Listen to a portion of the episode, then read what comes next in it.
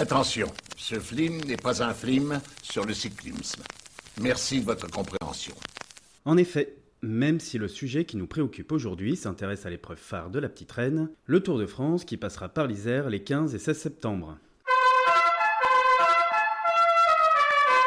Mardi 15 septembre, donc, les coureurs prendront le départ à la Tour du Pin pour rejoindre Villard-de-Lans. Une première pour la sous-préfecture du Nord-Isère, l'occasion de se mettre la tête dans le guidon pour tout savoir sur les rouages d'un tel événement. C'est Lucille, bergalienne et directrice de la communication à la Tour du Pin, qui a bien voulu répondre à nos questions. Pour commencer, Comment devient Village Départ?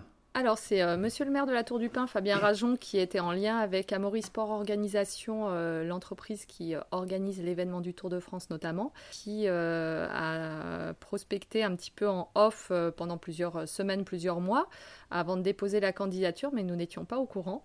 Et il m'a mis dans la confidence quelques jours avant la présentation officielle à Paris qui a eu lieu en octobre 2019.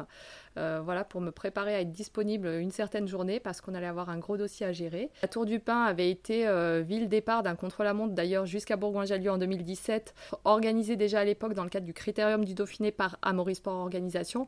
Il avait gardé des liens avec euh, cette société et ça avait pu euh, être une porte d'entrée à l'époque pour faire candidater la Tour du Pin pour la Grande Boucle. Après l'officialisation de la Tour du Pin comme village départ, s'ensuit plusieurs mois de préparation pour répondre au cahier des charges soumis par l'organisateur du Tour. Une fois qu'on on a la bonne nouvelle, c'est vrai que là, il faut se retrousser les manches. Et ensuite, à nous, euh, agents municipaux, de nous organiser pour euh, remplir les cases demandées. C'est une euh, logistique importante. J'ai la chance de copiloter le projet avec la directrice générale des services de la Tour du Pin. C'est un projet de plusieurs mois. On part en fait d'un cahier des charges d'ASO. Le plus compliqué, effectivement, c'est de s'imprégner de toutes les demandes d'Amoris Sport Organisation parce qu'elles sont nombreuses et c'est bien normal. Hein. Une organisation pareille qui est rodée depuis des années et des années, ils savent ce qu'ils font. S'ils nous demandent des choses, on sait que ce n'est pas des caprices, c'est qu'ils en ont besoin. Donc après, à nous d'analyser aussi sur le terrain comment on met en pratique tout ça. On a rencontré notamment les services de la sous-préfecture, de la gendarmerie et du SDIS pour euh, travailler avec eux sur l'impact que cette euh, organisation aurait sur le quotidien de tout le monde le 15 septembre. Initialement prévu le 14 juillet, l'étape a dû être reportée pour cause de Covid en pleine période de rentrée scolaire. Un chamboulement qu'il a fallu maîtriser. On était dans un contexte de jour férié, de fête nationale, c'était vraiment euh, la cerise sur le gâteau pour la Tour du Pain. Et on se retrouve avec un mardi 15 septembre en pleine, en pleine rentrée scolaire. C'est vrai que ça a été euh, une déception. On l'a su euh, comme tout le monde. Hein. ça a été euh, révélé au grand public au printemps.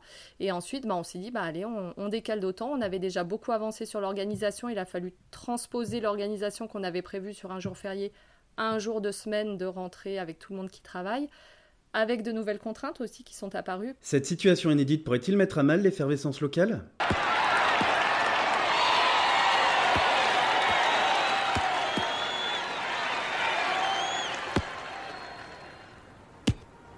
C'est nul c'est une grande fierté, effectivement, pour une ville de 8000 habitants d'être ville départ. Hein. Euh, les habitants ont bien conscience de ça. Euh, il y a moins d'engouement euh, pour le 15 septembre, effectivement, que pour le 14 juillet, et aussi par rapport au contexte sanitaire qui est un petit peu compliqué pour tout le monde. En revanche, il y a quand même une, une belle énergie. On a notamment le groupement des commerçants qui réalise un certain nombre d'initiatives, qui fédère un petit peu justement ses membres et les autres commerçants pour avoir des décorations dans les vitrines. Et ensuite, Ensuite, au niveau bah, des agents municipaux, on a aussi euh, une belle énergie qui est présente. Euh, on met la ville aux couleurs du tour. C'est tout ça en fait qui fera que l'ambiance va se, faire petit à petit aussi. Ou encore les retombées économiques? J'en ai placé 17,5% en bon du trésor à un an et en six caves, plus 8% en actions. Je pose 2 et je retiens 9, moi l'âge du capitaine, mais vous avez beaucoup de chance. Les fleurs et les couronnes sont déductibles. Au niveau jauge, on a un petit peu du mal à estimer, mais euh, ASO, les premiers, euh, on est sur euh, un format inédit pour le Tour de France en septembre. Et ils sont vraiment dans l'incertitude la plus totale. Clairement, hein, on n'aura pas le même nombre de personnes présentes le 15 septembre par rapport au 14 juillet. Le 14 juillet, on attendait 15 à 20 000 personnes en centre-ville. Là, on espère en avoir 10 000. les retombées seront importantes malgré tout. Et ce qu'il faut savoir aussi, c'est que Amaury Sport Organisation s'installe dès le dimanche soir euh, parce que le lundi 14 septembre est une journée de repos. Et on aura déjà 2000 personnes d'ASO qui seront en ville euh, pendant 24 heures et qui vont également euh, vivre à la Tour du Pin pendant, ce laps de temps.